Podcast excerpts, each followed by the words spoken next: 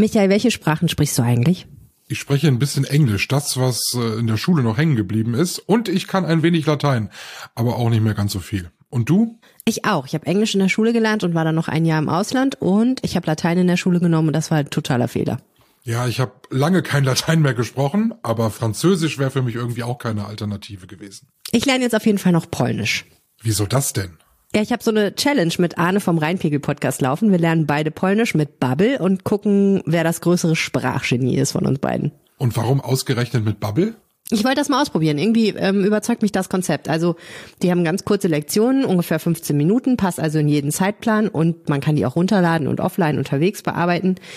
Man kriegt irgendwie eine Sprache vermittelt, jetzt nicht nur so einzelne Wörter. Also das heißt, man kann die Sprache nachher auch im Alltag verwenden. Die Inhalte werden alle von Expertinnen und Experten zusammengestellt und orientieren sich an wirklich realen Alltagssituationen. Und man kann eben dann auch Dialoge üben, wie sie auch im Alltag stattfinden. Und was ich auch super finde, ist, gerade übrigens bei Polnisch, ähm, man kann mit einer Spracherkennungssoftware die Aussprache trainieren. Das finde ich total super. Und dann eben den Wortschatz immer regelmäßig wiederholen, damit sich das auch wirklich einprägt. Und ich glaube, es ist auch einfach für jeden was dabei. Also es gibt Audio- und Videoinhalte, Podcasts, Spiele. Es wird nicht langweilig, ne? Und äh, jeder Lerntyp kriegt da so ein bisschen was damit Grammatik und aber auch übrigens Wissen über Land und Leute so ein bisschen vermittelt werden. Wie sieht's denn aus? Hast du Bock einzusteigen? Was müsste ich denn dafür tun? Du lädst dir einfach die App runter am besten, die Bubble-App und machst dir schnell ein Nutzerkonto mit deiner Mailadresse und dann geht's los. Oder du kannst es auch über den Computer benutzen, natürlich, wenn dir es lieber ist. Okay, warum nicht? Ja, cool. Wenn ihr da draußen auch mitmachen wollt, dann haben wir noch was für euch. Mit dem Code Aufwacher, also wie der Podcast hier Aufwacher, zahlt ihr sechs Monate Bubble und lernt ein ganzes Jahr. Das heißt, ihr kriegt eigentlich sechs Monate Bubble geschenkt. Also der Code Aufwacher, den könnt ihr einlösen auf bubble.com slash audio. Da gibt's auch nochmal alle Infos zum Angebot. Der Code ist bis 31. Dezember dieses Jahres gültig. No to Rosami. genau, los geht's. Jetzt aber erstmal viel Spaß mit dem Aufwacher Podcast. Man sagte, es finden täglich Angriffe auf unsere Infrastruktur in Nordrhein-Westfalen statt. Betroffen sind vor allen Dingen äh, große Unternehmen in der Wirtschaft. Einige von denen gehen damit aber auch nicht an die Öffentlichkeit. Hacker, die in sensible Computersysteme eindringen. Im Fernsehen sorgt das oft für Spannung. In der Realität ist es aber eher eine Angst. Was passiert eigentlich, wenn Hacker in sensible Computersysteme eindringen?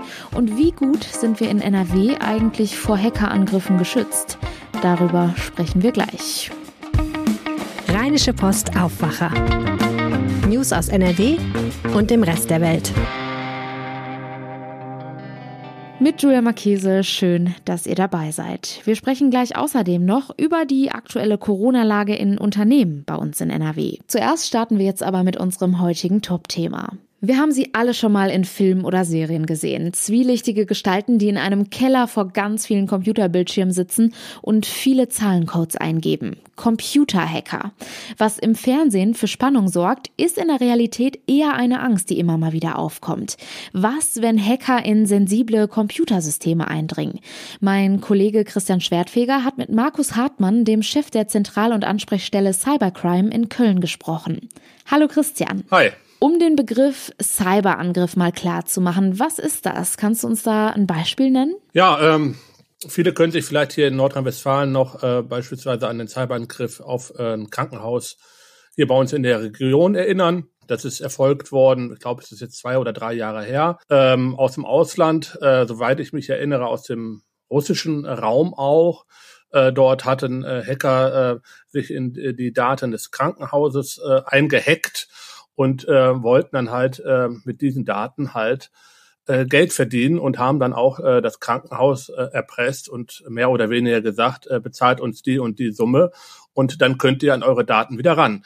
Ähm, solange waren äh, die Daten dann halt äh, nicht zu gebrauchen äh, für das Krankenhaus und ähm, das hatte teilweise wirklich dramatische Folgen. Ähm, letztendlich äh, konnte man sich aber einigen und äh, haben dann die Hacker wieder äh, von dem Angriff auf das Krankenhaus Abstand äh, genommen und die Daten auch so wieder freigegeben, äh, dem Vernehmen nach.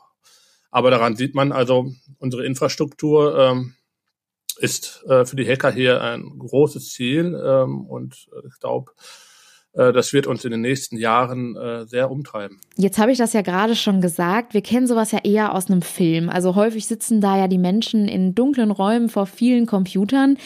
Weiß man, wie das in der Realität abläuft? Da handelt es sich äh, um richtige kriminelle äh, Gruppierungen, äh, die entweder in einem Auftrag eines Staates handeln oder halt aber auch natürlich äh, halt, weil sie Kriminelle sind, äh, die Taten auch so begehen.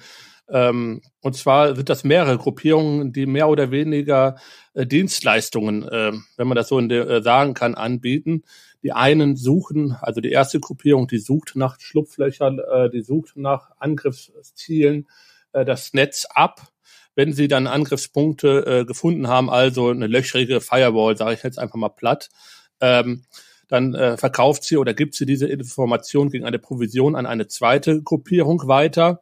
Äh, diese Gruppierung äh, versucht, bringt dann eine Art Trojaner in äh, das System ein und dann äh, wird das wiederum an eine dritte Gruppierung äh, weitergeben, diese Information, die dann äh, letztendlich das Geld erpresst. Du hast mit Markus Hartmann von der Zentral- und Ansprechstelle Cybercrime in Köln gesprochen.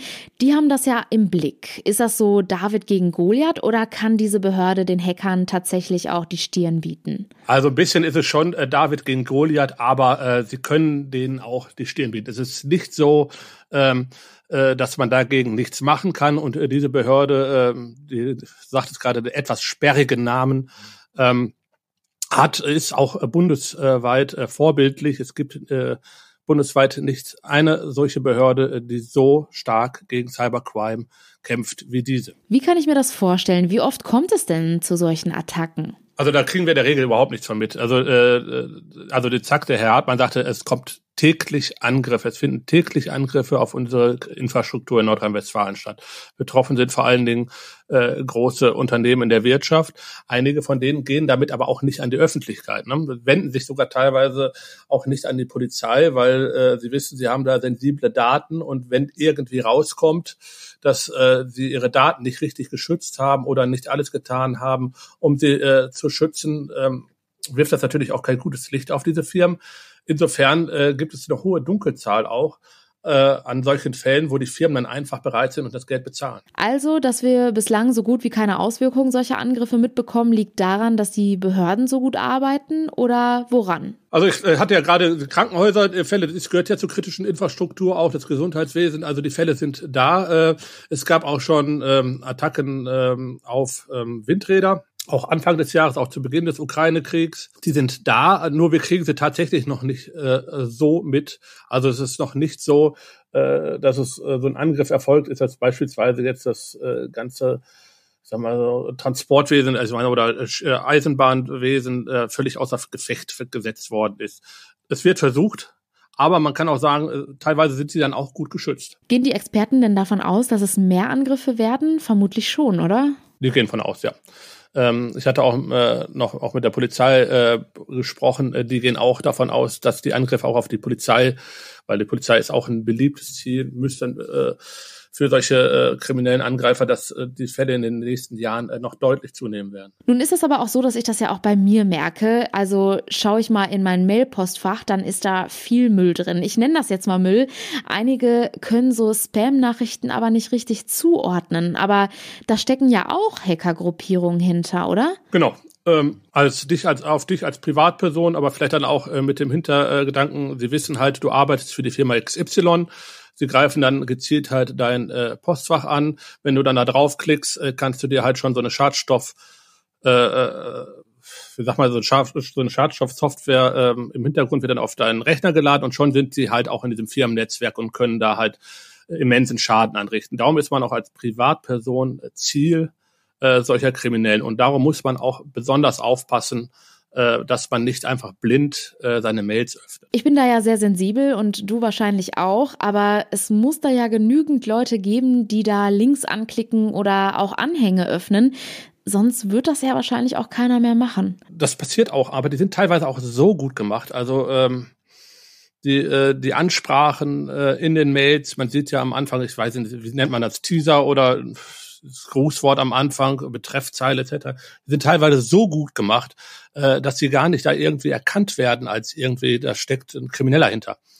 Ähm, und darum dreht auch die Zack jeder Privatperson einfach Vorsicht, Vorsicht, Vorsicht, äh, ein bisschen gesunden Menschenverstand an den Tag legen und ähm, wirklich äh, eine Mail, wo man wirklich äh, die jetzt auch sofort auf den ersten Blick nicht zuordnen kann, diese dann auch auf gar keinen Fall öffnen. Vielen Dank, Christian Schwertfeger. Gerne. Und das Interview mit Markus Hartmann zur Cybersicherheit, das lest ihr auf RP Online. Wie ist es eigentlich gerade mit Blick auf Corona bei euch auf der Arbeit? Seid ihr noch im Homeoffice oder seid ihr in Präsenz auf der Arbeit und tragt ihr sicherheitshalber eine Maske oder verzichtet ihr darauf? Die Bundesregierung setzt im Moment ja eher auf Entspannung, was die Corona-Regeln angeht. Viele große Unternehmen hingegen bleiben aber auch weiterhin vorsichtig. Das zeigt eine Umfrage der Redaktion bei einigen NRW-Konzernen. Über die Ergebnisse der Umfrage spreche ich jetzt mit RP-Wirtschaftschefreporter Reinhard Kowalewski. Hallo. Ja, ich grüße dich. Reinhard, mit welchen Unternehmen hast du denn gesprochen und wie war da so das Stimmungsbild bezüglich Corona? Also ich habe mal die großen Namen hier in NRW angesprochen, also Post und Telekom aus Bonn, E.ON, Ergo, große Versicherung, Evonik, Chemie, Henkel Chemie, ThyssenKrupp, Vodafone. Ich würde es mal so zusammenfassen. Die sind insgesamt alle noch im sogenannten Team Vorsicht. Also es gibt immer noch sehr viel Homeoffice, auch weil die Beschäftigten das wollen. Es gibt Abstandsregeln. Es gibt teilweise Maskenvorgaben, sagen wir im Aufzug oder auf dem Weg zur Kantine oder in der Kantine. Es ist natürlich längst nicht so rigide wie vor ein, zwei Jahren, aber man merkt, die Vorstandschefs und die Vorstände und die Personalchefs, die sagen alle, na, lieber ein bisschen vorsichtiger sein, als dass wir zu viel Krankheitsfälle haben. Hm. Ja, jetzt ist es ja schon November und so langsam steht ja auch wieder die Frage im Raum, Weihnachtsfeier oder nicht. Viele Sommerfeste wurden dieses Jahr ja schon gefeiert. Wie sieht es jetzt mit den Weihnachtsfeiern aus? Ja, also die Deutsche Telekom hat mir geschrieben, es gibt keine zentrale Weihnachtsfeier. Ich weiß nicht, ob die Mitarbeiter das schon wissen, das ist natürlich schade.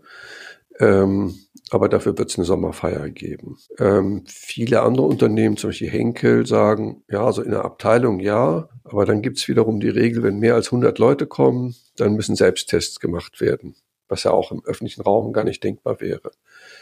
Ähm, bei ThyssenKrupp will man umsichtig sein. Bei der Post soll das sogenannte regionale Infektionsgeschehen beachtet werden. Also sprich, wenn sehr viele Infektionen sind, soll man doch vorsichtig sein. Bei Vodafone sollen nur Abteilungen zusammenkommen. Also sprich, es wird schon oft im kleinen Rahmen gefeiert, aber so ein bisschen stehen die Unternehmen dann doch auf der Bremse, dass es nicht zu viel wird. Gab es denn auch Fälle in Unternehmen, wo aufgrund von Corona wirklich enorm viele Mitarbeiterinnen und Mitarbeiter ausgefallen sind? Also ich glaube, das bekannteste Beispiel ist die Post. Wir haben ja eine große Diskussion, dass massenhaft Briefe zu spät ankommen. Und das hängt offensichtlich auch mit Corona zusammen. Die Post hat offiziell erklärt, dass im Juli 6800 Beschäftigte krank gemeldet waren, nur wegen Corona. Ein Jahr davor waren es nur 100. Also es ist irgendwie, also Corona ist im Moment sehr stark, aber die Folgen sind zum Glück nicht so schlimm wie vor ein, zwei Jahren, weil auch sehr viele Leute geimpft sind. Ähm, ich glaube auch, dass alle Unternehmen haben sogenannte Long-Covid-Fälle. Das heißt, Leute kriegen die Infektion und sind dann monatelang krank. Also ich kenne auch mehrere Fälle in meinem Umfeld, wo Leute irgendwie wochenlang angeschlagen sind. Also es ist doch ein bisschen schlimmer als die Grippe bei einigen Fällen, nicht bei allen, aber bei einigen. Und das macht natürlich die Unternehmen nervös. Jetzt steht der Winter vor der Tür. Gibt es denn schon einen Plan, wie die Unternehmen möglichst gut und mit wenig Krankheitsfällen durch diese Zeit kommen wollen? Also mehrere Unternehmen sagen, dass ihr Krisenstab weiterhin immer wieder tagt. Mehrere Unternehmen haben auch geschrieben, dass sie in den letzten Wochen die Regeln ein bisschen verschärft haben. Ich glaube, die verfolgen die Lage sehr genau. Ähm, sie wollen ja auch weniger heizen wegen der wegen der Gaspreise. Also ich halte es für denkbar, dass man wieder mehr auf Homeoffice setzt im Dezember, Januar ähm, und dass man auch mehr auf Maskenpflicht setzt. Aber das ist so, die fahren alle auf Sicht. Also in dem Moment, wo die Zahlen deutlich hochgehen in Deutschland, werden die Unternehmen wahrscheinlich schneller handeln als der Staat. Reinhard Kowalewski, vielen Dank für den Einblick. Wenn euch dieser Podcast gefällt und ihr keine Folge des Aufwachers mehr verpassen wollt, dann abonniert uns gerne auf Spotify. Dafür einfach auf die Übersichtsseite des Podcasts gehen und auf Folgen klicken. Vielen Dank. Kommen wir nun zu unserem kurzen Nachrichtenüberblick.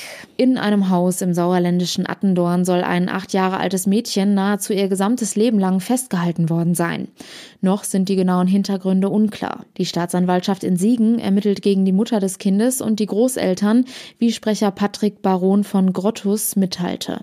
Man gehe derzeit davon aus, dass diese Personen dem Mädchen nicht ermöglicht hätten, am Leben teilzunehmen, weder am Kindergarten noch an der Schule und auch nicht am Spiel mit anderen Kindern. Alle weiteren Infos und Entwicklungen zu diesem Fall könnt ihr auf RP Online nachlesen. Den Link findet ihr in den Show Notes. Bundeswehrsoldaten haben in Bonn neun Tage lang eine Kriegsgräberstätte mit 1800 Gedenksteinen und Grabplatten gereinigt. Die Soldatinnen und Soldaten richteten auch schiefe Steine und Kreuze neu aus, wie eine Sprecherin der Stadt Bonn berichtete. Heute will sich Oberbürgermeisterin Katja Dörner dafür bedanken. Zum Schluss noch ein kurzer Blick aufs Wetter und da erwartet uns heute ein stark bewölkter Tag. Im Tagesverlauf sind auch kurze Schauer möglich. Die Höchstwerte liegen zwischen 13 und 16 Grad. In der Nacht bleibt es dann bedeckt, aber trocken bei Tiefstwerten zwischen 12 und 9 Grad. Und das war der Aufwacher vom 7. November. Habt einen guten Start in die neue Woche. Ciao. Mehr Nachrichten aus NRW gibt's jederzeit auf RP Online. rp-online.de